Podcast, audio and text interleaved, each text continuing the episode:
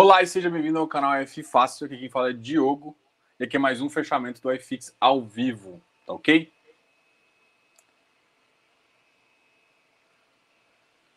Minha TV ficou ligada. Oh, caramba. Ai, ai.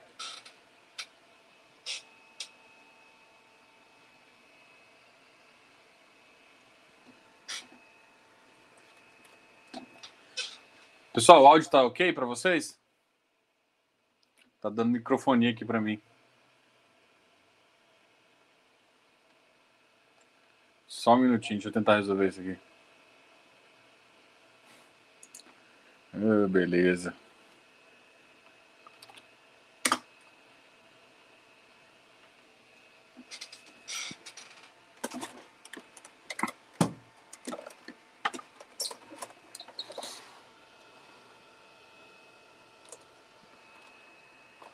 Aí. Resolvido. Resolvido. Bora lá. Então, a gente hoje vai falar um pouquinho do iFix. Vou também explicar alguns, alguns vídeos que eu, que eu tenho colocado aqui para a gente conseguir conversar. Ah, quais os vídeos que eu quero falar um pouquinho? Eu estou fazendo uma série de vídeos justamente para falar um pouquinho da Assembleia, que quem é quem tem o HFOF, até alguns fundos do, do, da ED, acabou recebendo um, inúmeras assembleias e cada uma com uma particularidade. E a grande questão desse ponto de vista é porque, por exemplo, tem coisas que é muito vantajosa para quem tem o HFOF, por exemplo, mas é, eu fiz análise do presidente Vargas, não sei se vocês viram o vídeo, vou até colocar aqui. Ficou extremamente vantajoso para quem é do, do, presidente, quem é do HFOF, que ele conseguiu entregar valor, conseguiu fazer isso, e para quem não está no presidente Vargas, talvez não seja tão interessante se o cara pensa realmente em comprar um ativo com uma longevidade. Ele deve estar tá sofrendo, é claro, com o Rio, mas ele meio que sabe o que está esperando. E aí vender com um certo prejuízo em relação ao custo pode atrapalhar. Deixa eu colocar aqui para vocês. E aqui entra uma reflexão, né? A reflexão é a seguinte: até que ponto Vou colocar o vídeo aqui. Até que ponto. É, imagina o que, tá, o que tem acontecido em alguns momentos. E aí eu quero a reflexão que é. Essa aqui é uma reflexão bem, bem filosófica, então vamos lá. Imagina que um FOF entra num fundo. Ou seja, ele entrou depois. E aí o que acontece com, com esse FOF é o seguinte: ele entrou num preço, consegue fazer algumas mudanças, melhorar o fundo, e os caras do FOF vão votar para decidir se vai vender um ativo.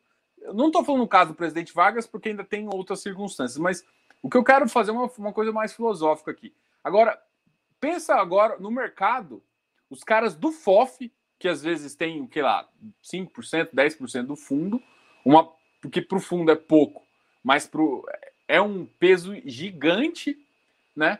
O cara, o, o, o, o FOF, que está que tá é, comitado num, num trade, né? Tá decidindo a, um, um, como vai ser a operação de um fundo de longo prazo com isso. Isso é muito comum, tá? Em empresas, às vezes você tem empresas multimercado que tem uma, toma uma ação muito grande e eles começam a participar do, do, do conselho uh, diretivo da empresa. Então, essas ações, não, não, não, tô, não tô dizendo que é ilegal nem nada. Isso é, é, parte do jogo. Mas o que eu tô querendo começar a, a avaliar é, é para vocês começarem a entender que o papel do FOF, ele tá, ele entrou no mercado com um pensamento profissional. E como é que acontece com esse pensamento? O cara entra, quer arrumar a casa e vender para obter alguma coisa. E, e, por exemplo, quem estava com pensamento, sei lá, que entrou há um tempão atrás, já, já falando de alguns ativos, simplesmente pode entrar, por exemplo, quem entrou no ativo pensando em ficar, sei lá, em qualquer. Vamos citar o caso do presidente Vargas mesmo, entrou lá e quer realmente ficar com o ativo, pode não ter escolha e ter que vender, porque algumas pessoas decidiram, tá ok? Então essa é uma, uma, uma, uma, reflexão que você tem que fazer. Então, quanto mais FOFs vai ter, mais esse tipo de movimento vai acontecer, onde o FOF vai decidir. A Ed ela, ela, ela faz alguns movimentos bem agressivos nesse sentido, que normalmente é bom para o cotista que acabou de entrar, por exemplo. Ou seja, para quem está nos FOFs dela, normalmente isso tem, tem refletido muito positivamente. São FOFs grandes, mas para quem está nos ativos, onde ela, ela, ela, ela faz essa mudança, nem sempre é tão legal, tá? Então, é um, só que quem acaba escolhendo é quem está do FOF, que está numa posição privilegiada. Então, isso é uma consideração que a gente que a gente que eu quero fazer. Eu quero que vocês comecem a, a tomar como reflexão, por quê? Você lá, o caso do FIGS eles também têm, mas vamos pegar um caso FIGS, alguma coisa assim, onde você entra no ativo, ah, um RMG com algum problema, ele cai para caramba, aí entra um FOF, começa a arrumar uma coisa e vende. Só que ainda vende abaixo do seu preço, mas muito acima do dela. Você concorda que para você foi um péssimo negócio? Para você era melhor ter continuado trabalhando ali no ativo para fazer isso? Essa reflexão é que eu quero que você entenda que agora o mercado mudou. Então, quando você for entrar em ativos mais. Eu não ia dizer porcaria, mas ativos mais. Uh, que não estão. que estão com preço muito fora, que perderam muito valor, que estão com time de gestão ruim. É um risco hoje em dia. Porque pode vir um FOF, decidir fazer uma melhoria nele, tomar uma porcentagem para ter um ganho de capital futuro e você, se você não entrou junto com o FOF numa posição adequada, você vai tomar na cabeça quando ele vender ou quando ele, ele, ele em maioria em assembleia, porque ele tem um poder de bolso muito maior que você, tomar a decisão. Então, a gente começa a refletir um pouquinho que o mercado começa a abrir tanto que a decisão dos FOFs começa a ficar importante. E é isso que a gente fala que é que seria o, o investidor profissional, um mercado mais profissional, tá ok? Então essa aqui vai ser reflexão do dia. Eu tenho eu tenho feito várias análises ah, em relação ao FOF, tenho conversado com o pessoal, tenho conversado com, com os membros aí, tenho conversado com vocês mas é bem legal. Ah, o Zambon falou o seguinte: Diogo, você sabe nos dizer se o imóvel do atacadão que incendiou pertence a algum fundo? Não, não, não sei, não vi se. Eu creio que não pertence, tá? Eu não tenho certeza, mas eu creio que não pertence. Se acontece alguma coisa desse tipo, é... Diogo, vende um pouco das suas iridiums para dar chance para gente. Nem a pau, filho. Vender minhas irídios. Olha só. Pessoal, então vamos falar um pouquinho do iFix? Vamos falar alguns ativos que tiveram pior desempenho. Ah, antes de mais nada, é claro que a gente tem que falar de uma notícia hoje que vai mudar uh, o pensamento de vocês. Mudar não, mas hoje saiu uh, a não a ata do cupom, mas saiu uh, o, a, a reunião foi finalizada, ela dura dois dias. Hoje foi o último dia onde sai normalmente a, decisão de juros para os próximos 45 dias. E, como diz o nosso amigo Faria Limer, manteu, manteu. Então, manteve a taxa de juros em 2%. É um patamar muito, muito interessante. É um, patamar de juros bem interessante e cada vez mais a gente está vendo a taxa de juros aqui e, a, e o IPCA ali, ó, ó, só cutucando, ó. Então, em alguns momentos, você pode ter, né, é, juros mensais negativos, né? A gente agora já, a gente vai começar a pensar em mensal já. Então, mensalmente vai ter, vai ter meses que a gente vai. Eu, eu vejo a possibilidade de a gente ter realmente juros. Ou seja, que, que eu quero te falar? Você estava com seu dinheirinho ali no começo do mês. Botou no CDI 100%. Está todo felizão. CDI 100%. Todo na Selic. Passou o mês, veio a inflação e fez. Peraí, dá um pouquinho disso aqui. Ou seja, a gente está com juros reais negativos. E o que fazer com isso? É uma grande interessante. Tá vindo muito, assim, hoje o pessoal, uh, a gente comentou até nos grupos aqui do, do, do, da comunidade. Então, venha participar dessa comunidade. Primeira coisa, se inscreva no canal, dá um like nesse vídeo aqui. Já dá um like, já deu? Então é o seguinte, eh, participe das nossas comunidades e hoje saiu um fato de que o REC, a REC Gestão, lançou o dela de logístico. Então, logístico é um setor que eu estou realmente olhando assim. Hum, será que está todo mundo comprando bem? Será que todas as operações são boas mesmo? É um setor que está todo mundo olhando, tem um ativo. Não vou citar o nome aqui, porque é um ativo muito. tem uma. Tem, é, tem um, é um contrato atípico que vence em um, dois anos. Eu falo, que? Não faz sentido. Então, a gente vai ter que observar bastante aí como que esse mercado vai, vai acontecer durante. Mas é, ficou. É como se todo mundo fosse, nossa, logístico agora veio para me salvar. Gente, pelo amor de Deus, quando muita gente vai para um setor, não pense que ele é o setor principal. Na verdade, eu, eu sou da filosofia assim, tá todo mundo olhando para o logístico. Eu tô no medo de ficar em logístico, eu tô no medo. Porque para mim tem ativos que estão ficando muito caros. Ah, Diogo, mas e o HGLG? Não, o HGLG ficou barato. Mas ele ficou barato porque ele não alocou tudo. Alocou tudo, ele vai ficar bem mais um ativo mais razoável aí. Eu também acho que vai ficar na faixa de 175 a 180. E de repente o ativo pode ficar até melhor. Pode ser impulsionado por isso. Então, só, só não tomem uma posição tão grande em logístico simplesmente porque tá todo mundo falando. E aí, e assim, notem que as emissões vieram acima do VP. Então, as emissões te põem numa situação um pouco mais delicada. Vou contar o caso do VISC. O VISC, assim, eu, eu tinha uma posição antiga do VISC, eu gosto do VISC pra caramba, tá? E aí o VISC tinha uma posição, uma posição, uma posição, e aí ele lançou a, a, a média era 106, uma, uma, emissão, eu não lembro de todas.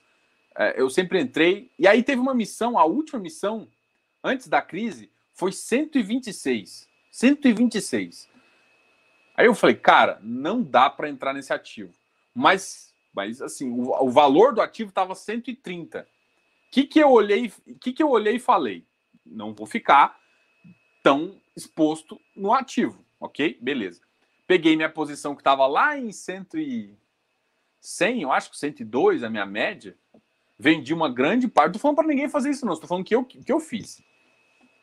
Porque eu não queria ficar tão exposto. Então, o que, que eu fiz? Eu vendi uma parte, porque eu achei que ficou. A, a emissão foi muito, ficou muito mais longe. O VP dele é 121, então não é que não fazia sentido para a Visc ter feito isso. Mas o preço dele veio subindo muito, muito, muito.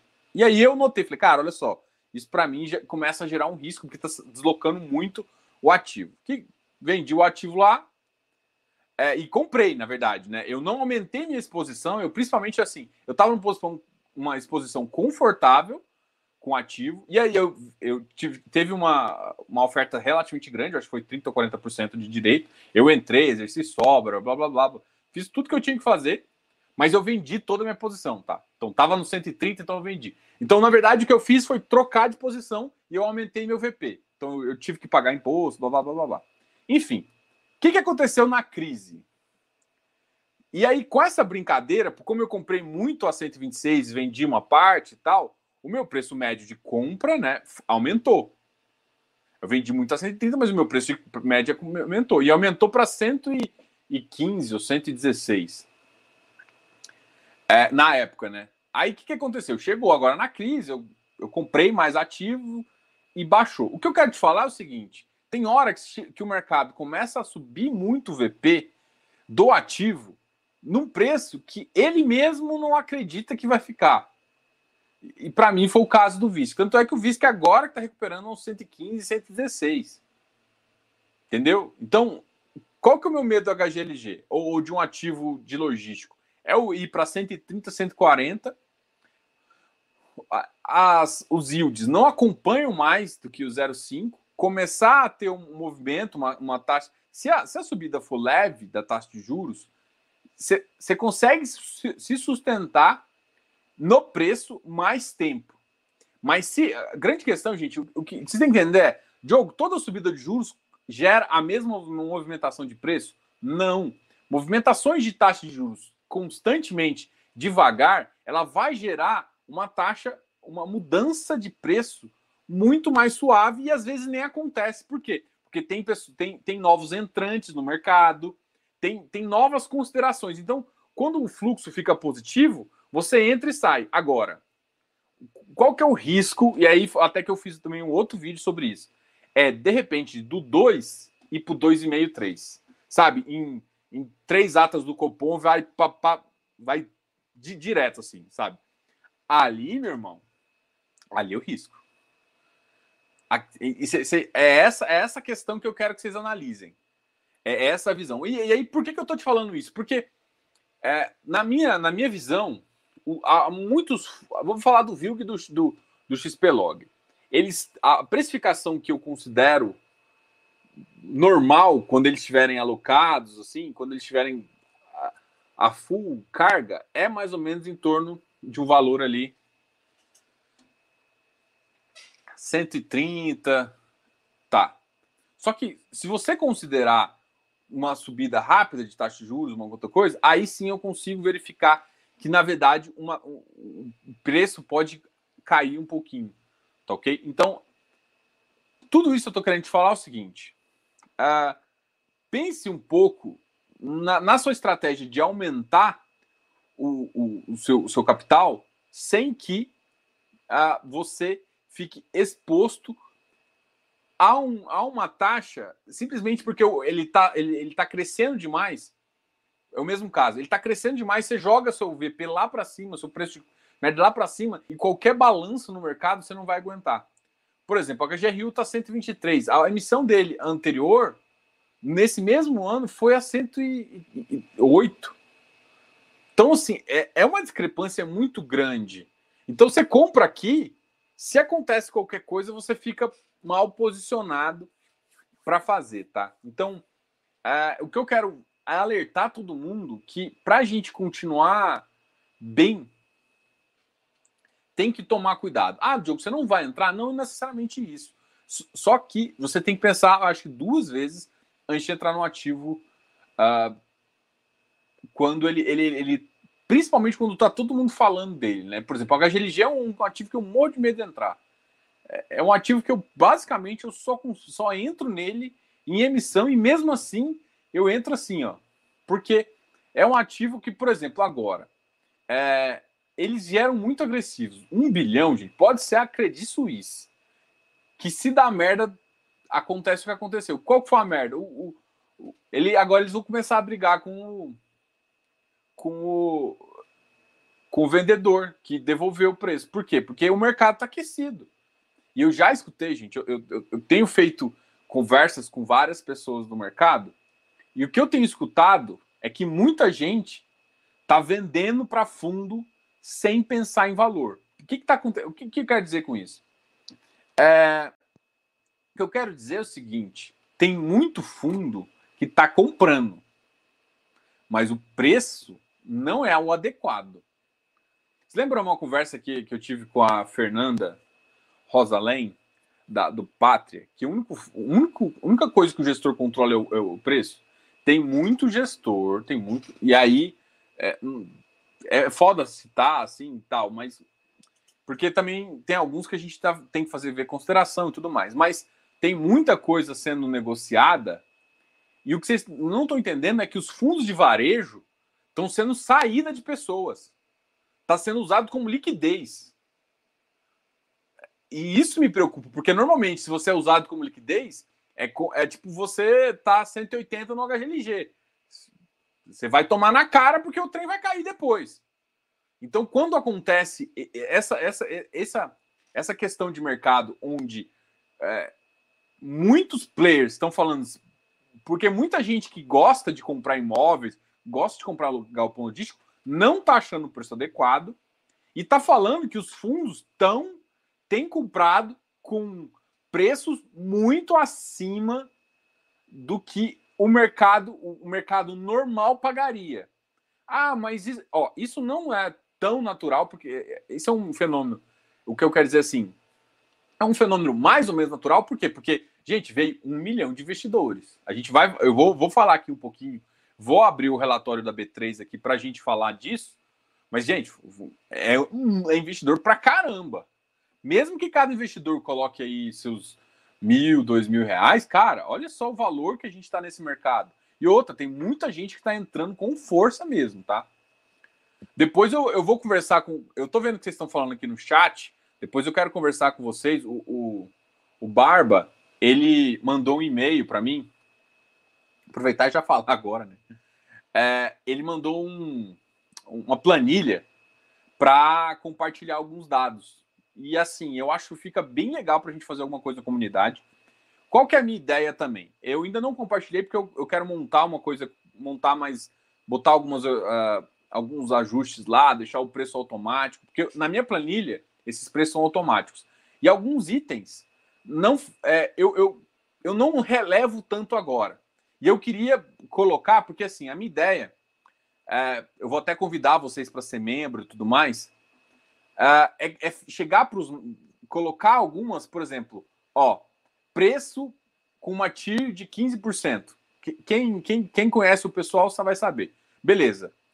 É, pre, TIR 15%. Aí depois a gente vai e coloca os modelos que eu vou que eu estou mostrando para vocês, eu vou mostrar alguns modelos para a gente precificar o ativo. Então você vai ter, por exemplo, um ativo X é, olha, a precificação dele é mais ou menos essa. E pensando no, nesse cenário, a gente pode escrever um cenário. Pensando nesse cenário, a gente pensa nessa, nesse, nesse teto e dá essa TIR. Pensando nesse cenário, me dá isso e isso. Porque, na verdade, a gente, a gente tem que ter dois tipos de pessoa.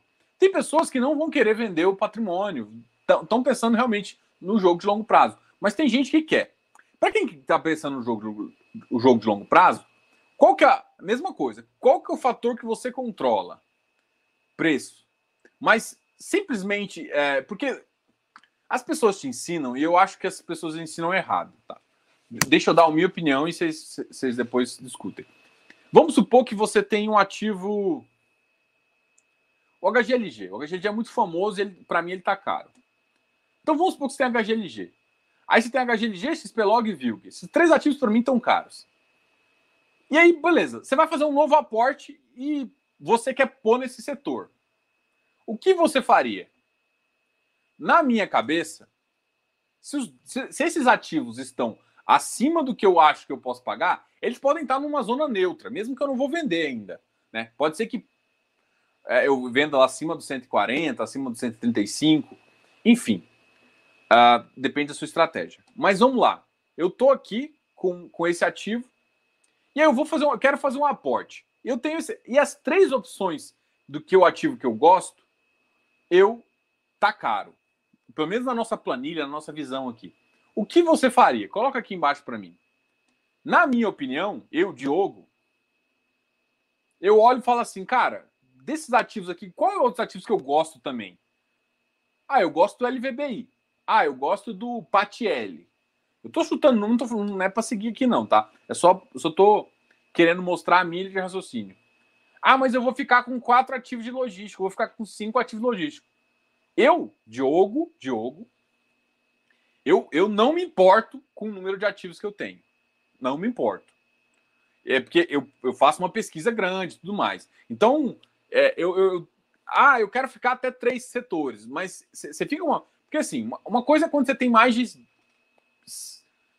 1 milhão, 500 mil. Tá? Uma coisa é quando você tem. Não, você mantém, Leonardo. Mas e aí, você vai comprar do mesmo? Você vai pagar caro? Ou você vai mudar de setor? Porque tem gente que pode mudar de setor. Mas se você quiser manter o setor, ah, não, eu quero alocar em logístico. Então, para mim, você tem que achar um ativo tão bom quanto e com uma diversificação melhor, só que que está num preço mais adequado para você. É isso. Não, eu não fico preso a simplesmente, ah, mas você tem que diversificar em 20, 30, você tem que ter no máximo dois ou três. Não, se eu acho que aquele ativo tá bom, eu vejo um potencial de ganho, eu vejo ficar numa situação melhor, eu aloco nele. Eu não vou alocar, eu não estou mudando de. Não, não é porque eu não acredito no ativo. É claro que eles têm que bater na minha, minha lógica, né? tem que ser um bom ativo, um bom gestor, com uma boa qualidade. Mas é, eu não, não acho que a gente tem que ficar no, no óbvio, né? Ficar com ativo, por exemplo, ficar com poucas cotas, às vezes é ruim também, tá? Vamos supor, ah, vou ficar com 15 cotas, 10 cotas. Abaixo disso, você começa a nem ter direito quando tem direito. Então, você tem um direito de referência, você recebe quase nada de cotas, ou às vezes, ah, por exemplo, um HFOF uma vez saiu com 4%, 5%. Né? É uma omissão dele muito pequena. Então, se você tem 10 cotas, você não tem nem direito. Então, é, é interessante você ficar com um número razoável, mas hoje em dia, muitos, é, às vezes você consegue comprar dois, três no direito, e aí você vai para pro para sobras e para montante rasgando, ainda pode aumentar a posição, fazer o que você quiser. O que eu estou querendo te falar é o seguinte: eu não olho simplesmente para número de ativos, tá? Então não tem que ser uma métrica sua. A métrica tem que ser comprar bons ativos sempre. Cuidado. Cada vez que você coloca um ativo, é você cuidado, você está colocando um bebê na sua carteira. Então você tem que cuidar, você tem que olhar, você tem que analisar, tá? Aqui, vamos ver o que, o pessoal falou. Tem um longo estudo de ativos de watchlist. É isso. Para mim é essa aqui, ó. Ó, vou até marcar aqui. Tem um longo ativo. Eu tenho uma watchlist também. Eu tenho cinco, sim, às vezes cinco, às vezes entra um sexto que eu, que eu tô pensando. Mas não é, eu não gosto de número fixo. Vamos supor, tem os, assim, os ativos que eu compraria de logístico, tá aqui. E aí eu ordeno. Ativo um, dois, três. E assim, eu sempre vou, ó, eu quero aportar no que eu acho melhor. Não vou dizer aqui, senão vou tendenciar muita gente. E vocês vão pagar carne. E não é o HGLG, tá? É... Beleza, eu olho para esse ativo. Não dá? Eu olho para o segundo. Não dá, eu olho para o terceiro. Ah, terceiro, talvez. Quarto. Ah, quarto eu compro. Beleza. Mas não, não é quarto porque. É quarto porque, tipo assim, você consegue mensurar um em relação ao outro. Então, é, só que assim, quanto mais ativo você colocar, mais você tem que tomar cuidado, mais tem que fazer. Agora, ficar preso a uma certa quantidade para sempre fazer um aporte, você vai tomar na cabeça. Muita gente fala, ah, mas no longo prazo. Cara, eu, eu, eu, eu tenho uma carteira de longo prazo, e mesmo na minha carteira de longo prazo, o que eu faço é o seguinte: tem um, tem um ponto, às vezes, que eu entro. E aí, aí eu, o que, que eu vou fazer quando eu acho que um ativo da minha carteira de longo prazo está muito barato? Eu, eu desfaço posição de, de curto prazo, às vezes até no prejuízo. É isso. Então, tem um ativo que eu tô de olho ali, cara, ele ficou num preço muito adequado, cara. Eu entro uma pesado, pesado mesmo, tá? Léo, a gente, eu não vou conversar com você hoje, que eu tô magoado com a sua resposta que você me deu no, no, no direct. Pessoa. Ah, ah, vamos aqui, vamos ver o que, que o Barba falou. Comprar bons ativos sempre. Dá para você fazer um carrego de buy and hold que você não abre mão está bem posicionado. Espera a missão. É isso. Aqui o Barba falou uma solução também. Ah, Diogo, mas eu quero entrar nos mesmos ativos. Você acha ruim? Não. Eu acho que você tem que ter estratégia. Mas uma estratégia, o Barbo falou, uma estratégia excelente. Beleza, você gosta do HGLG. Ok. Você vai continuar. Você... Beleza. Foi 5, 155. Vou citar o HGLG porque é mais fácil. Metade da, da, da frase ficou tão grande, tá tampando minha cabeça, que eu tô quase afogando. Bom, uh, vamos, vamos citar o HGLG. Foi 55, a gente sabe que é. Lembra que eu fiz uma conta em um, uma das meus, das minhas lives ou alguma avaliação que eu fiz para vocês e, e, com o que ele paga, até 160 eu acho adequado. Então, por exemplo, hoje o HGLG está quanto? Vamos ver se ele sofreu ou não. Hoje ele continuou sofrendo, 167. 167 ainda está longe do que eu acho que eu compraria ele no secundário. Tipo, eu sei que foi o negócio foi a 155 a emissão, e eu pagaria até 160. E é essa a minha cabeça. Se, eu não, se nunca atingir isso, eu só vou entrar numa emissão. Então, essa é a minha estratégia.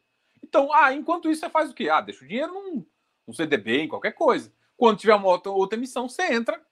E assim você está fazendo um molho. Ah, mas se você for ver, cara, fundos bons normalmente fazem emissão mensais ou anuais. Por isso também que faz sentido às vezes, você ter dois ou três do mesmo segmento. Por quê? Porque vamos supor que o HGLG faça esse ano e não vai fazer o ano que vem. Mas aí pode ser que o VILG faça, mesmo que seja uma pequena. E aí você consegue fazer um aporte maior nele.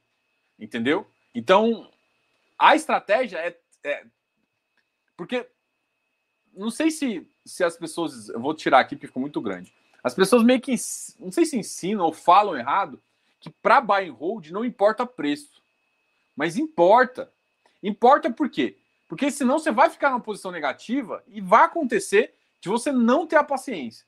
Cara, o que mais me perguntam, onde Diogo, minha carteira estava positiva, agora está negativa. Cara, calma.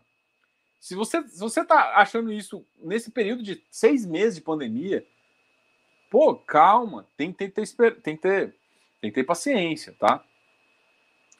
Isso é uma.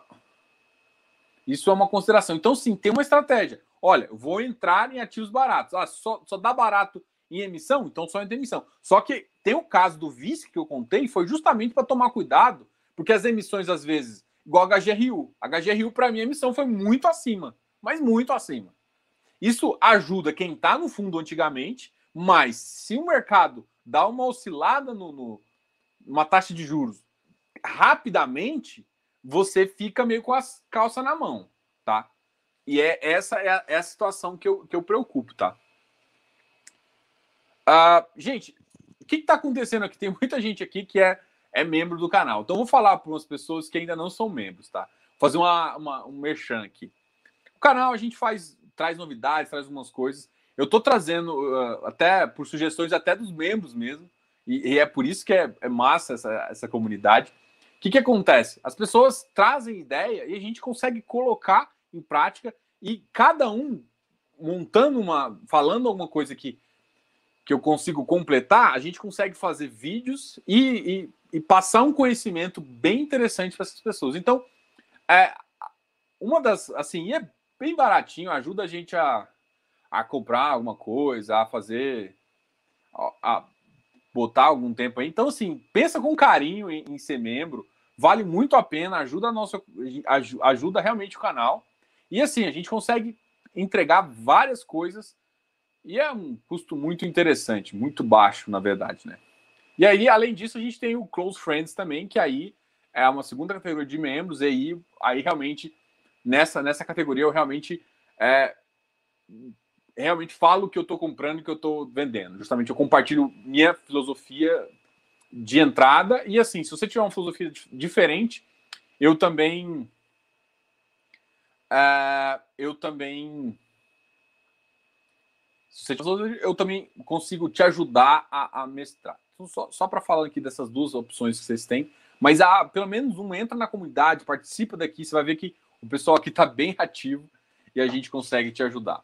Vamos aqui, vamos só mais uma. Sei que o, que o foco do FI. O foco é FI, mas não entendo alguém entrar em Magalu. Também não entendo.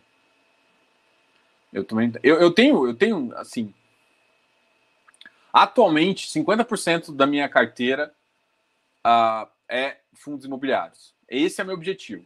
Então, é, eu sempre quis ter. Então, assim, quando eu aumento agora, eu sempre eu gosto de comprar ação, eu gosto de comprar. É, eu tenho patrimônio líquido também. E, eu, e esse, isso, esses 50% eu nem considero minha reserva de emergência, tá? Minha reserva de emergência está em outro nível, tá? Tá em outro lugar, inclusive, tá? Então, de, desse valor que eu considero, eu, eu gosto de diversificar. Eu gosto de fundos multimercado. Eu gosto de. Eu, uh, eu tenho uma. Eu gosto de fazer uma seleção de alguns setores específicos, tá?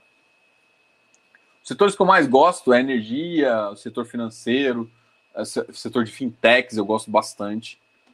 Uh, algumas startups que, que, acabaram de entrar no, no, no, no small caps, eu, eu, tô, tô, eu tô namorando algumas lá, eu tenho alguns ativos que eu quero aumentar. Uh, vamos montar uma comunidade aí, ó. É isso aqui, pessoal. É, é isso aqui. Grupo.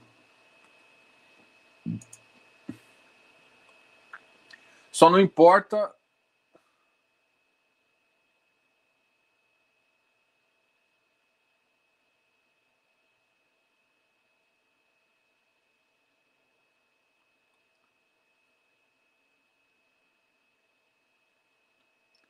Léo, ou oh, Isso aqui, não, eu, era o Léo aqui.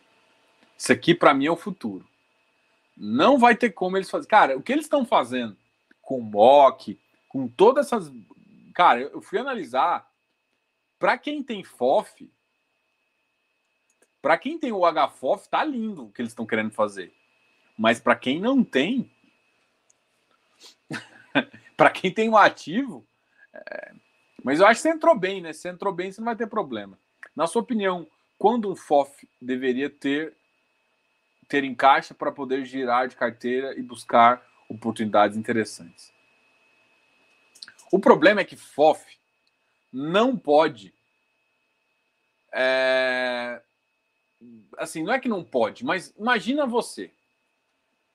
Você pega seu ativo, você tem, sei lá, 100 mil. Você aloca 50 mil. E aí você pega esses outros 50 mil e fica assim, não, vou esperar por oportunidade.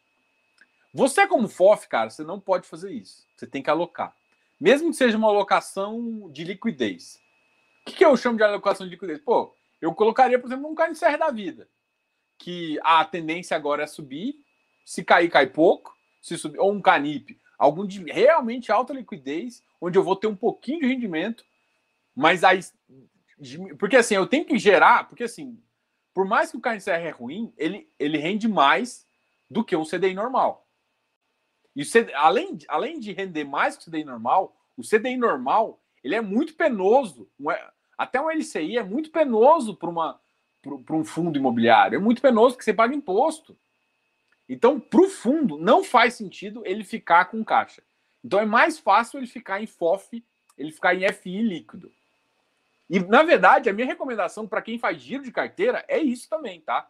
Então, você pode deixar na, na sei lá, você vender um ativo, deixa um pouquinho lá. Mas você tem que já pensar onde você vai alocar. Não sabe? Aloca no, no Canip, aloca no CR. Tá? Ah, mas eu posso. É porque assim, você, você tem que pensar na sua estratégia, mas faz sentido. É, não, não, eu não vejo como deixar um caixa muito grande. Eu, eu não deixo caixa muito grande, tá? Então eu faço o giro da minha própria carteira.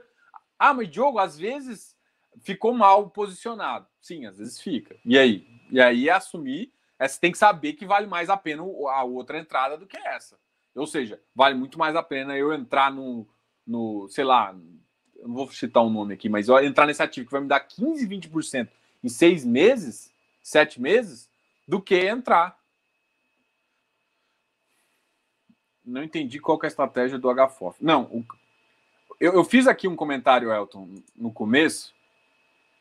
Eu fiz um comentário no começo que o, o HFOF, é, eu falei do presidente Vargas, eu fiz um vídeo também sobre o presidente Vargas, vou fazer um vídeo sobre o, o HGBS, que, que o, o, fundo vai ter que votar em relação ao HGBS, que está querendo incorporar o, o MOC. Então, uh, o que está acontecendo é que a Ed está fazendo essa movimentação. E tem, tem uma coisa é que tem coisas que é vantagem para o FOF, mas não é vantagem para quem tem o ativo, não sei se você viu a campanha aí do, do, do Leandro Fiz, justamente do, uh, pedindo para o pessoal entrar em contato com ele, quem tinha um HMOC. Porque tem coisa que, para quem tem um ativo, não é legal. É isso. Para quem tem o HFOF, é bom. Só que até que ponto um decide pelo outro? É, é, essa foi uma discussão que eu tive. Então a estratégia de HFOF é justamente isso. Agora, se falar uma estratégia de FOF, é em termos de deixar caixa, aí já é uma coisa totalmente diferente, porque na minha visão, eu não deixaria um caixa esperando uma oportunidade. Mas por, quê? por quê? Porque você sempre tem uma 476, você é FOF, você é investidor profissional, tem uma 476, não é possível que dentre esses vários fundos não tem um fundo 476 que não te interessa ou, ou como ganho de capital, ou como estratégia de alocação. Você pode até ter problema, você pode até ter problema em alocação, tá? mas uh, em liquidação, na verdade, na hora que quer sair, mas você, isso, isso você consegue fazer. Mas eu não deixaria um caixa livre, tá? Gente, tá com 40 minutos de live. Deixa eu fazer aqui, eu vou já compartilhar minha tela.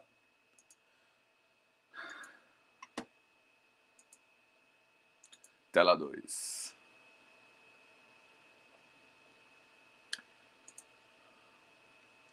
Olha, os ativos que mais caíram aqui, tá ok? Boa noite, Diogo. Carteira somente de FIs faz sentido? Faz. Deixa eu comentar aqui. Diogo, pessoa física. Eu, eu quero ter 50% de fundos imobiliários. Quero ter é, 10 ou 15% em, em, em carteira de crédito, tá? Carteira pura de crédito. Eu faço isso. É, quero ter 30% em ação, quero ter 30% em, em, em mercado externo. Via é, REIT, via várias coisas. Tem uma live de REIT também, se quiser conhecer mais. Mas eu recomendo sempre ter uma parcela no exterior. Mas, Diogo, eu quero ficar todo locado em fundos imobiliários. Cara, bom, não tem certo, não tem errado, gente. É, é isso que, que, que, é bom de, de, Só que assim, a grande questão é: você está alocado em fundos imobiliários? Se você tiver. Qual que é o fundo imobiliário que dá um maior lucro? Desenvolvimento. Então, o máximo que você vai conseguir, o máximo que você vai conseguir em termos de, de, de rendimento anual, pensando numa boa, uma boa carteira, é em torno de 20%, talvez 30%. Mas isso teria que ficar muito exposto a desenvolvimento, muito exposto a. a, a, teria que fazer muito. Jogada seria muito boa. Mas enfim, sua métrica é de 20% a 10%. É essa sua métrica. Se você tem mais ação, você pode pensar em outras métricas. E outras, você diversifica. Agora, não tem certo. A única coisa que você tem que saber é o que, que você tem que esperar quando você está numa carteira. Então, não adianta você chegar e ter uma carteira de fundos imobiliários e achar que ela vai funcionar como uma small caps que vai, de repente, vai virar a nova Magazine Luiza. Você vai investir mil reais e vai ter um milhão daqui a pouco. Não vai ser isso. Não, não existe. Entendeu? Então, é, é, muito. Todo mundo quer a nova. Em ação, todo mundo quer a nova Magazine Luiza, mas isso não, não acontece. Então, uh, faz sentido? Faz, só que você tem que saber o que esperar. É, é essa minha, o meu conselho. Se você sabe o que espera, você e você entende as oscilações de mercado, você consegue ver ciclo imobiliário, você tem que tomar cuidado em alguns ciclos imobiliários, porque diminui um pouco a renda. Então você não pode, por exemplo, aposentar com pensando que você vai ter 100% do seu FI. Não é isso. Para você aposentar com fundos imobiliários, tem que aposentar com 60 a 50% de fundos imobiliários. Porque você vai reinvestir os outros 40%, mas ah, e, e, e, quando chegar numa crise, por exemplo, ó, o shopping parou de fazer. Se você tivesse muito exposto num setor, então você tem que fazer diversificação também, entendeu? Então, essas são é as considerações que eu faria. Ficou claro, Ricardo? Entendeu? Então, na minha cara, eu, eu, eu sou um cara muito tranquilo. Como consultor, eu não chego e falo assim: olha, meu, você tem que fazer isso. Não, eu acho que a pessoa ela faz o que ela tem que ser confortável. A única coisa que eu falo é o seguinte: vamos ganhar mais dinheiro do jeito que você pensa? Não, não quero ganhar. Eu quero ganhar, eu quero. Não, eu quero só hold. Ok, vamos fazer isso. Então, mas vamos colocar nos melhores, vamos fazer isso. É, a ideia é essa. O cara tem que se sentir confortável com a carteira dele. A única coisa que assim, Diogo, eu quero continuar comprando HGLG a 170. Falei, cara, eu não faria isso, mas você quer fazer? Ok. Mas entenda que o risco é dele voltar. A emissão foi, 150, foi 155, foi 155. Se acontecer qualquer coisa no mercado, ou seja, eles enrolarem dois, três meses para deixar um pipeline de um bilhão e eles só conseguiram até agora 350 milhões, se enrolar dois, três meses, esse preço vai voltar para 60. Vai até namorar os 155. Se demorar, demorou quatro, três meses, é, é uma tendência. Diogo, ele vai fazer isso? Ninguém, não dá para você prever o futuro. O que você tem que prever, não é ser previsão, você tem que pensar assim: qual que é o melhor cenário, qual que é o pior cenário? Você está confortável com os dois? Você está bem. Se tiver confortável só com o melhor cenário, você está errado. Porque e se o pior cenário acontecer? Entendeu? E é isso que a gente. E é isso que eu, por exemplo, é, é essa planilha que eu quero ajudar o pessoal a montar para ter uma ideia melhor, tá? A gente separa por setores, vê alguma análise aí mais elevada, tá ok? Ah, faz sentido, eu tenho tudo em FIs. Cara, fique feliz. Eu conheço muita gente que tem, muita gente que tem e muita gente é feliz. Por exemplo, um cara muito famoso que tem 100%, ah, eu convidei dois caras, por isso que eu falo que, que fundos imobiliários é lindo. Porque eu convidei dois caras que têm perfil quase 100% em 100% F. O, o Rodrigo Cardoso, do Clube FI, ele é 100% FI. Como diz ele, ele é 200%, porque além de, de FI, ele tem um negócio envolvendo FI, né? Além disso, o André Bach, o André Bassi também. Então, tipo assim, gente, tem muita gente que faz isso e, cara, esses caras são muito bem sucedidos e muito bem e sabem estruturar muito bem uma carteira, tá? Só que a carteira deles é diferente da minha carteira. A carteira do Rodrigo, por exemplo, é uma carteira voltada a, a aos ativos imobiliários. Entendeu? A minha carteira, ela tem, tem, uma, uma, tem uma parte que é voltada a ativos imobiliários, mas eu tenho uma parte muito grande de crédito, que é uma parte que eu carrego desde a minha. Desde o minha. Desde o meu passado aí, meu passado tenebroso. Enfim, bora lá. Ah, nossa, eu já falei, rumo rumo a uma hora de introdução ao fechamento. Vixe, é, eu já tô, já tô. Ação é muito rolo, não tem paciência. Cara, mas dá para fazer. Ação para mim é quando não tem nada de FI para comprar ou a empresa com oportunidade boa de entrada. Ação não paga rendimentos regularmente. Não, não, não. Hum, falou, falou, falou.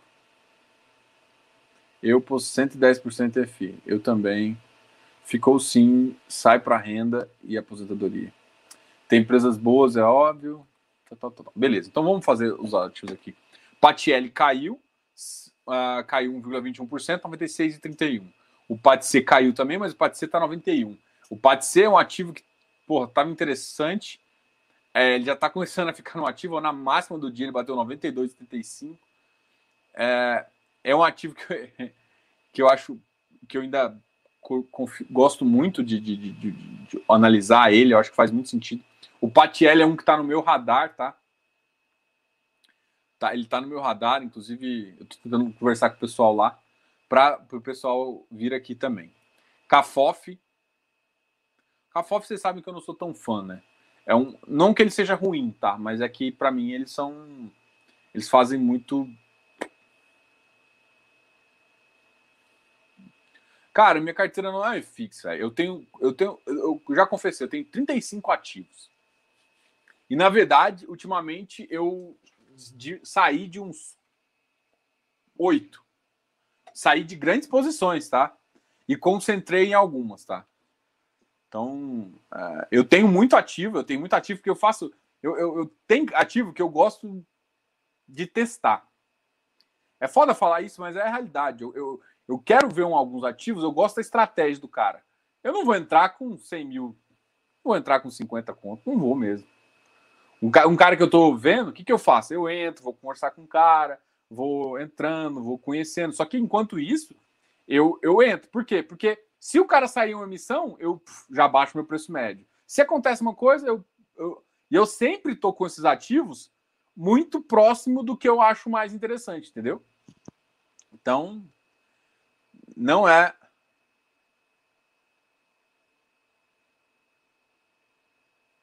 O iFix não inventaram na Apple ainda. Inventaram, inventaram. Vou te mostrar o que, é. Eu não vou mostrar. Um dia eu vou mostrar para você o que, que é iFix. Mas não tem nada a ver com isso aqui, né? Mas enfim, vai, vai ficar. A HGRU 082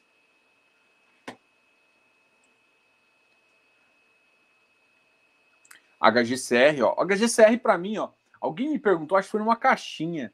Ah, Diogo, é, vale a pena eu ficar comprando CNCR e Canip para essa para pensando na, na, subida de juros e tudo mais? Cara, bicho, HGCR aqui tem os dois.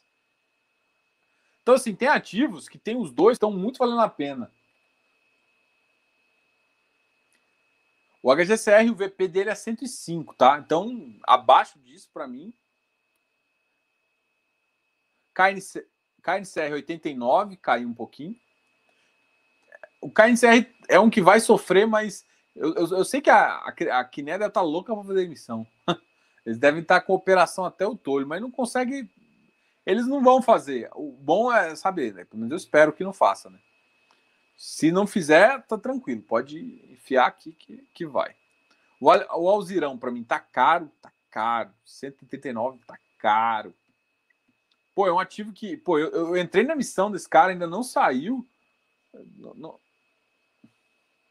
Eu gosto dele, gosto. Fez boas, fez boas aquisições? Fez. Mas vamos lá. Vamos ser honestos. Vou, vou falar do Ailes R11 aqui. Eu vou pegar os últimos. Os últimos rendimentos dele.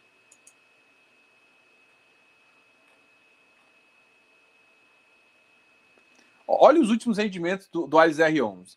0,59, 0,55, 0,56, 0,61, 0,59. Cara, como que esse ativo pagando 0,59, 0, mesmo que ele pague 0,75, gente, o máximo que eu pagaria nesse ativo é 130. Não faz sentido, não faz sentido. E, gente, ele foi emitido a 115. Tá 15 reais de spread. Não, mais de 15 reais, está quase 25 reais de spread em relação à emissão. Pô, não dá assim, né? Não, não, quer não. Pô, Léo, não quer não. Tegar caiu um pouquinho, Tegar agora caiu um pouco abaixo da emissão. O MOL 93. HGLG 167. Oh, esse HGLG, se eles não, não fizerem alocação, ele. Ah, então, cara. Então, não, não tem quem. É isso, que, é isso que eu fico. Tem gente que toma na cabeça à toa. Não tem quem não tem a LZR11 e não está pensando em vender.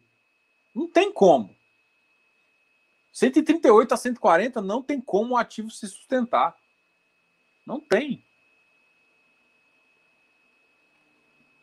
Ah, mas eles vão fazer alocação. Cara, mesmo que eles façam uma alocação. oh, quer carregar. Não, mano. Não. É, não. Léo, tem aqui, ó. Tem os ativos da Atento, tem aqueles. Aquela primeira emissão, eu fui corajoso que eu tava na primeira emissão.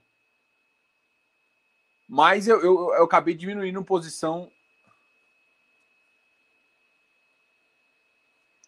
Olha, eu acho que é reflexo, porque eles fizeram uma missão muito grande, tá, gente?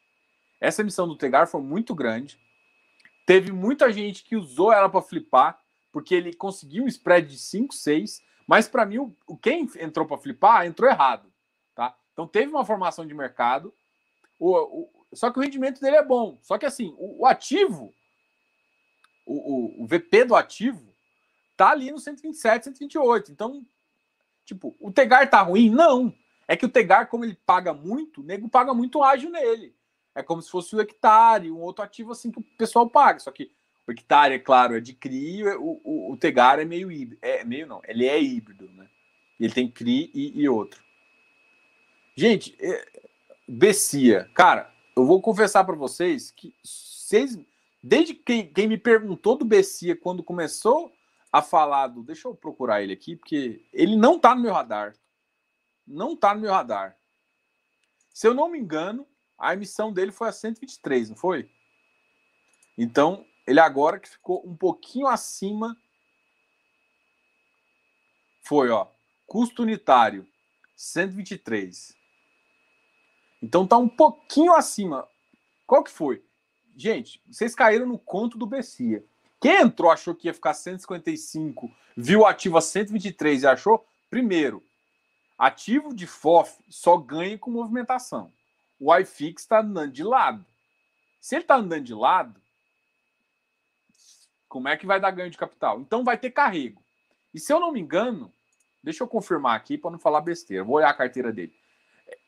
Foi um ativo que alocou muito mais em carrego do que em então vai dar ganho de capital lá na frente. Agora vai dar rendimento baixo, que gera uma. Não, não puxa preço.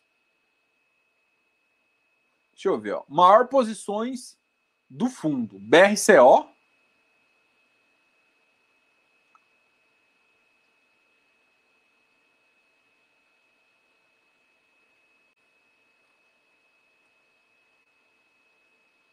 Canip. Canip é um, é um bom ativo, mas não vejo ganho de capital e rendimento baixo. HSML, rendimento baixo. HGRU é um bom ativo, mas também não vejo yield bom. Então, assim, para mim, ele não tem uma carteira. Aqui, ele tem carne de CR com as maiores posições dele. Tipo assim, ele não é um ativo top de ganho de capital, não. Ele conseguiu até um ganho de capital, ele tô vendo aqui, ele conseguiu um bom ganho de capital. Será que ele segurou o rendimento? Deve ter segurado.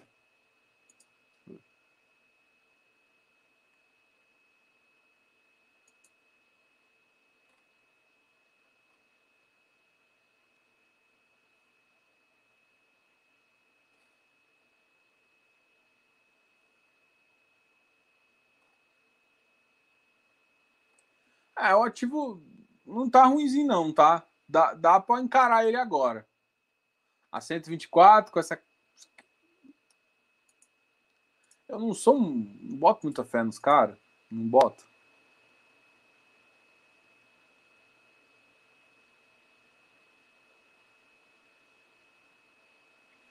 É, eu não, não, vejo muita possibilidade de entrar nesse BCA, não.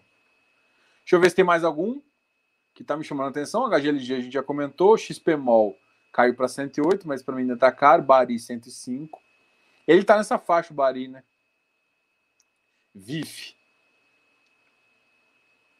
Olha, um que eu acho que é muito mais top é o, eu não tenho ele na carteira, vou deixar bem claro, não tenho ele, mas eu gosto muito mais da pegada do VIF, que tem parte em crédito e parte em, em FOF, do que da pegada do BCIA, por exemplo. Por quê? Porque aqui eu sei que eu vou ter. O, o cara faz um, um giro de capital, mas ele me garante um recebível muito bom. É, é, para mim, a melhor estilo de, de, de FOF é um estilo assim, cara. Que o cara tem que ter 30% a 40% de ativo de recebível para garantir na, na, na, vida magra. E quando, quando dá uma movimentação, vende no secundário e depois faz, entendeu? Ok. Então, essa, assim, eu, eu acho que é mais vantajoso, tá, gente? VRTA. VRTA, para mim, é um ativo que a carteira dele não. não o pipeline dele eu não, não fiquei tão fã. É, a precificação minha acha que. Assim, eu acho que ele tá, ele tá barato. É, dá, eu penso, no, mesmo com a carteira que veio, a carteira. Não é que a carteira é ruim, eu achei que viria melhor. Vamos lá. Expectativa e realidade. A minha expectativa foi, foi maior do que a realidade em termos de. Entendeu? Então a minha expectativa foi maior uh, do que a realidade da carteira. Só que ele ainda está descontado, tá? Então é um ativo. Uh, Léo, exagera. Ele, ele tá meio platô, mas assim, o porcento é bom, tá? E, e, ele vai vir aqui no canal conversar com vocês. Então, é, dá para dar uma conversada com ele. Falou, pô, as taxas não ficaram tão legal, né, bicho? Vamos melhorar a taxa aí, tá? Alguém falou do VIF aí?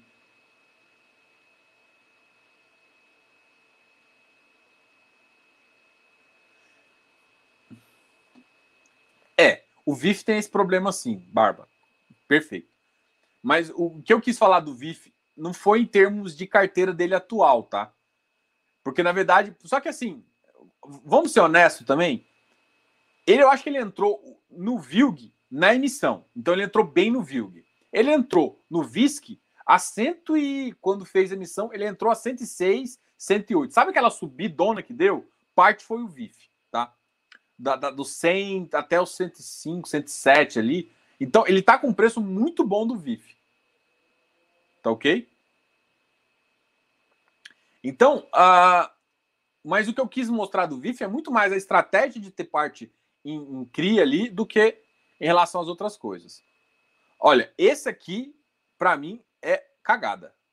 Opa, não, não, desculpa. Opa, eu falei esse, errado. Esse aqui. Esse. Vitor, não. Não. Esse daí, bicho, não. Dá não. Ele, para mim, não é um ativo tão bom. Localização não é boa e o contrato atípico vence em um, dois anos. É esse que eu, que eu não queria falar. Mas isso aqui não faz sentido para mim, não. Não faz sentido. Esse ativo aqui, para mim, isso aqui, para mim, isso aqui é, é dump. É, é dump. A VRTA melhor que Iridium, mas vocês não estão preparados para essa conversa. Ah,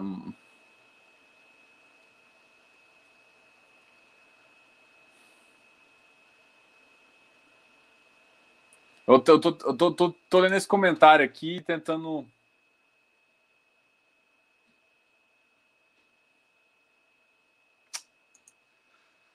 Sim, sim.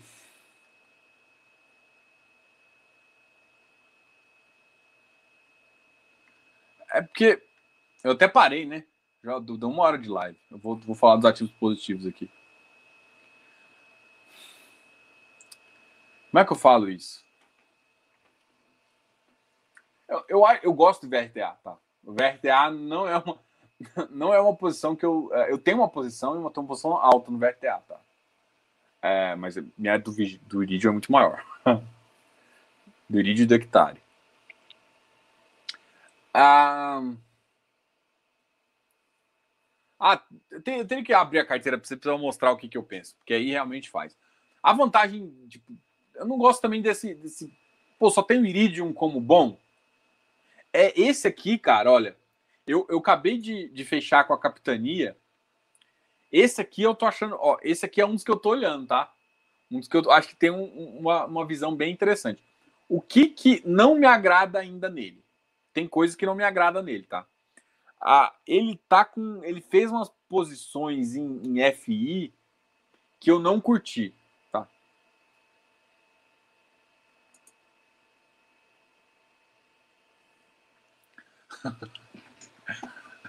não dá, não dá para vender, não. Vamos falar agora dos ativos que ficaram positivos e a gente vai.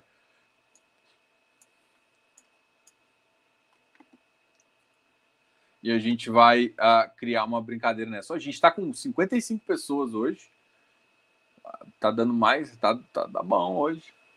Vocês estão animados aí, hein, galera? O pessoal, os, os membros estão aglomerando mais aqui e conhecendo mais.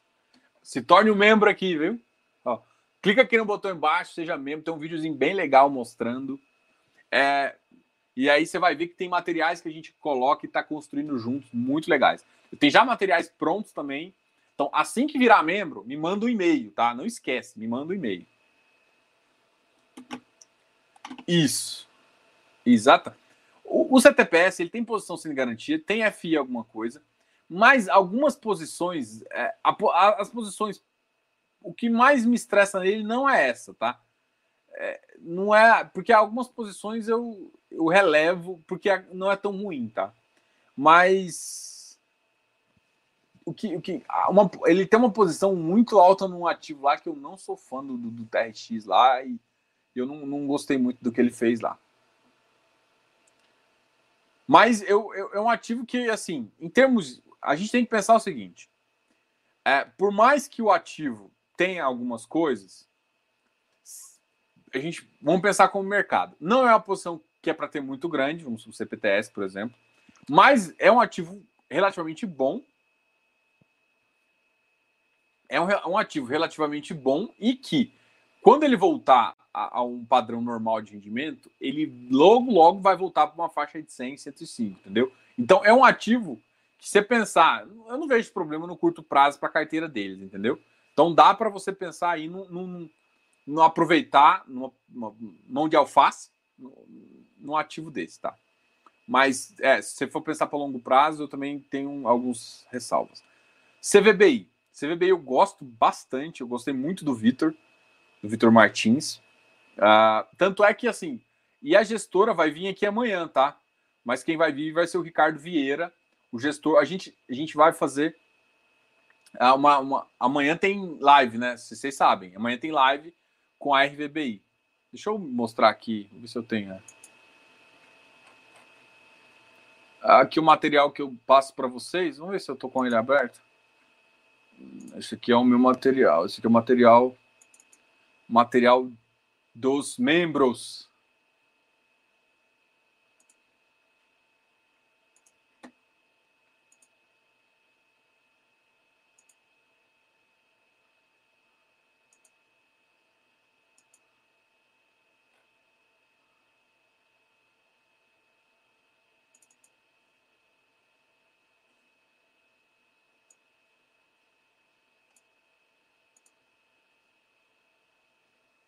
Então, ó, amanhã, galera, tem essa live aqui com o Ricardo.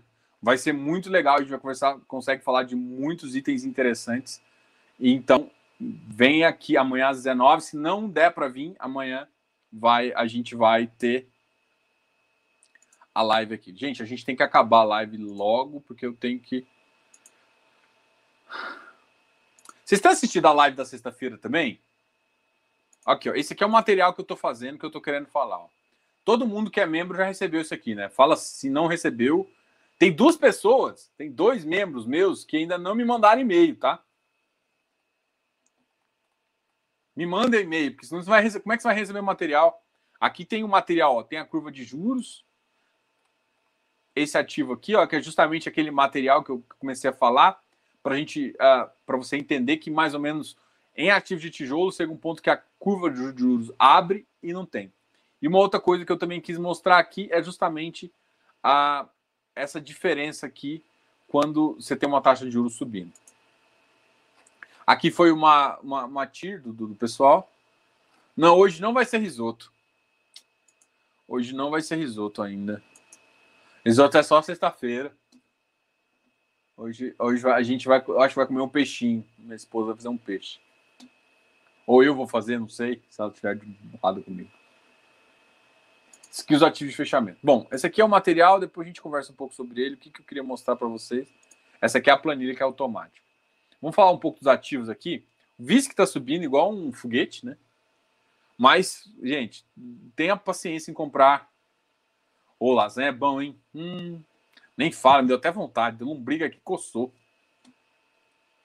ABCP 80 e 20, para mim, ó, o ABCP também, cês, os caras estão brincando de voltar ao ABCP a 80. Vigip a 100, XPC, XPSF a 97. Esse ativo subindo desse tanto não faz muito sentido para mim, tá? Mas também ele caiu. É um ativo que abaixo, entre 95 e 100, não dá nem, nem vontade de olhar, porque é, é o que o ativo vale, né? HGPO 224, MXRF 10. Olha, um ativo que me surpreendeu, que eu não achei que ia voltar, foi o MXRF, tá? É, o MXRF tá voltando aqui, me surpreendeu, tá? Para mim, ele ia ficar abaixo de 10,50, até 10,50, 10,54, mas o pessoal gosta desse ativo. É engraçado, né? Eu, RBRR 101, o Safra JSR 99,79, MGFF 93, BRCR. Ô, Léo, 91, Becri 108,98. Olha. Olha, o Becri é um que a gente tem aqui também. O Habitat voltou a subir, voltou para a faixa 113. Acho que alguém grande saiu de posição do Habitat, porque ele tinha caído. No dia 30 agora. No dia 30 agora, ele vai juntar com o HBTT11. É, eu acho que o, o, problema, assim. Sabe o outro que eu tô vendo que, que, tá, que tá funcionando bem com 10 reais, que, que, que às vezes o ágio dele fica muito alto? O Tord. O Tord é tá foda também de entrar, bicho. Cadê o Tord? Vamos ver o Tord.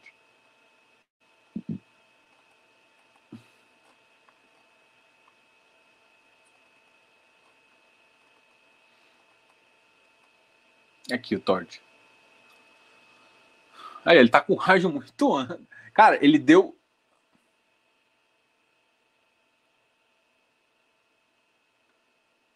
Não, quer não, gente. Quer não. Quer, quer, quer eu fiz aquela enquete, porque o, o Barba, aqui, nosso colega de. Nosso, nosso membro aqui, falou assim: cara, eu quero saber quantas pessoas do nosso convívio aqui realmente tem esse quer. Porque esse quer, o trem sobe e desce e ele tem, se você for olhar na, na, na, Constituição dele, ele tem umas posições muito altas.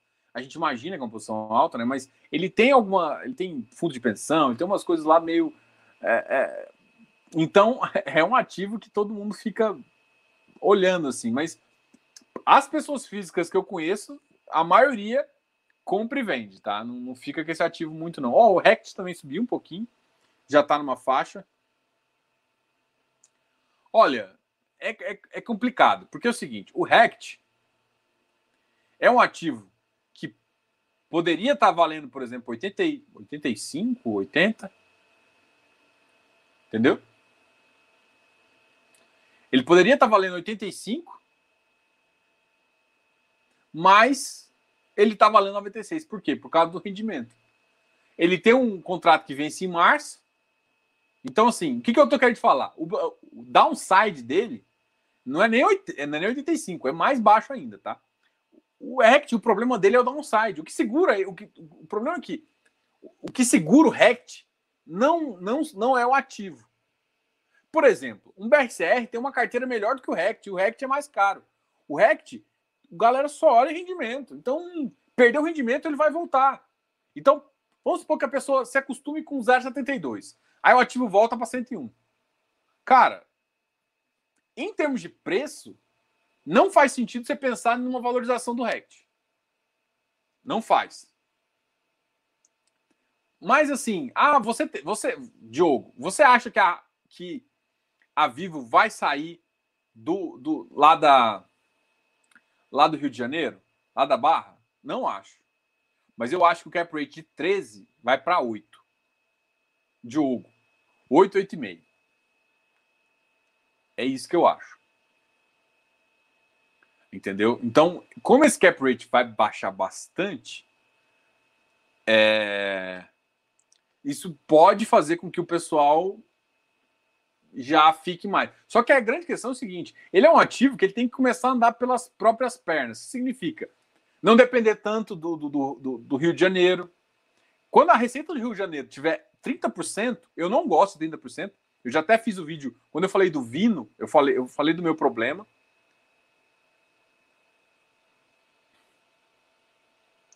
É, a minha, a minha opinião é que faz sentido. Não, porque é um prédio antigo, eles estão. Antigo assim, eles já estão lá há muito tempo. É só eles barganhar no preço que o, que o pessoal vai ter que abrir, entendeu? E outro, os caras não vão barganhar e botar 6%, porque não vale. Porque não faz sentido um ativo na barra valer 6%, não vale. Então, o que vale é entre 8, 8,5, entendeu? Só que no Rio de Janeiro é isso. Então eu não acho, mas vai, vai gente, o, o ativo, esse ativo, ele tinha que estar tá pagando entre 0,50 e 0,60. Mesmo com. O que faz ele pagar tanto é, é, as, é, algum, é principalmente esse contrato, que ele baixa muito, só que baixando esse contrato, gente, vai dar um impacto financeiro interessante. Só que se você comprou ele para receber 0,60, ok. Você, 90, 80 ali faz sentido. O que eu quero te falar? O RECT, ele tem muita incógnita. Então, é um, é um ativo que, se você está com medo dele precificar e você não está confiando nos ativos dele, cara, sai fora. Ah, eu quero esperar bater 110 para. Não vai para 110. Ah, eu quero esperar 100. Ah, 100 pode ser que ele vai, porque a gente nunca sabe. Mas a chance de, de cair e ficar 80 é muito maior do que ele ir, entendeu? Então, a Rect é um ativo aí que uh, vale a pena aí. Uh, eu tenho olhado ele também, tá ok? Uh, já falei do, dos maiores ativos, PVBI. PVBI tá quanto aqui? Deixa eu ver aqui. Foi do Tordio Vilg. Vilg é 128. Olha só, gente. 128. Não, não, tá uma brincadeira. Olha, pra vocês terem ideia. É, mais ou menos. Mas o XP Properties, para mim, é um ativo uh, que que, que, que pagaria mais ou menos o, o que o, o RECT pagaria. Então eu, eu pensaria num preço mais ou menos nessa faixa aqui, entendeu? Eu pensaria no preço mais ou menos para o RECT nessa faixa aqui, ó, de 85 a, 80, a 88. E aí, quando sim tiver todo logado, aí ele pode pensar no ativo a 95, no 98. Agora ele está em euforia, ele está olhando ele tá, ele tá fora. Ativos em Alphaville, Santos e Rio de Janeiro. Vocês verem o caso do, do, presidente Vargas, então é, não, não dá muito não. É, HGRE, Habitat, cara, eu já falei que da maior parte dos ativos e eu hoje eu vou fazer uma live. Ah, MFI. Caramba, MFI, gente. Eu deixa eu deixa eu ver que dia que eu, que eu marquei a live. Eu vou falar para vocês. Eu, eu marquei a live com o pessoal. Eu acho que vai ser dia 15 de. É.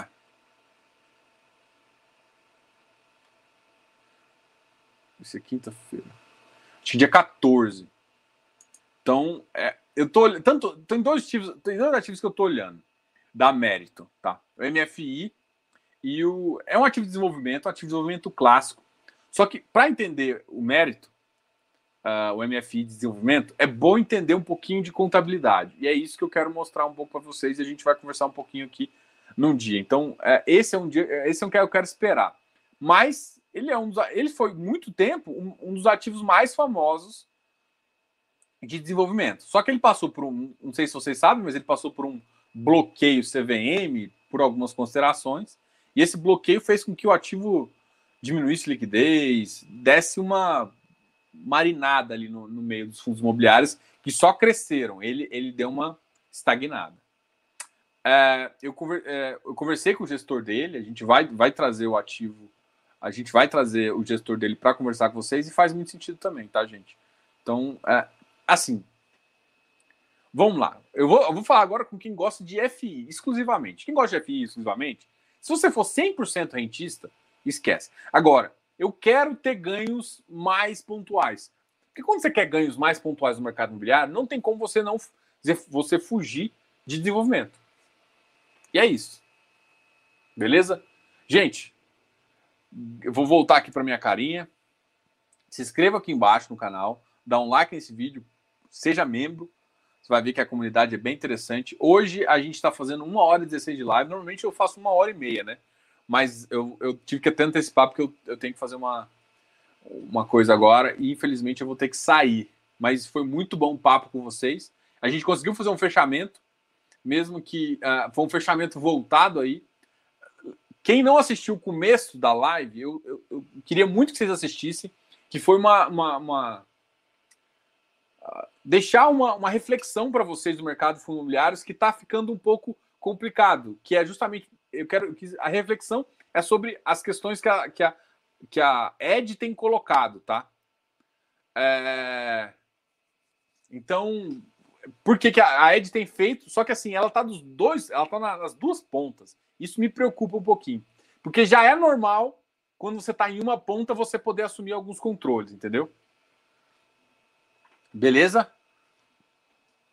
Galera, foi muito boa a conversa. Eu queria conversar mais.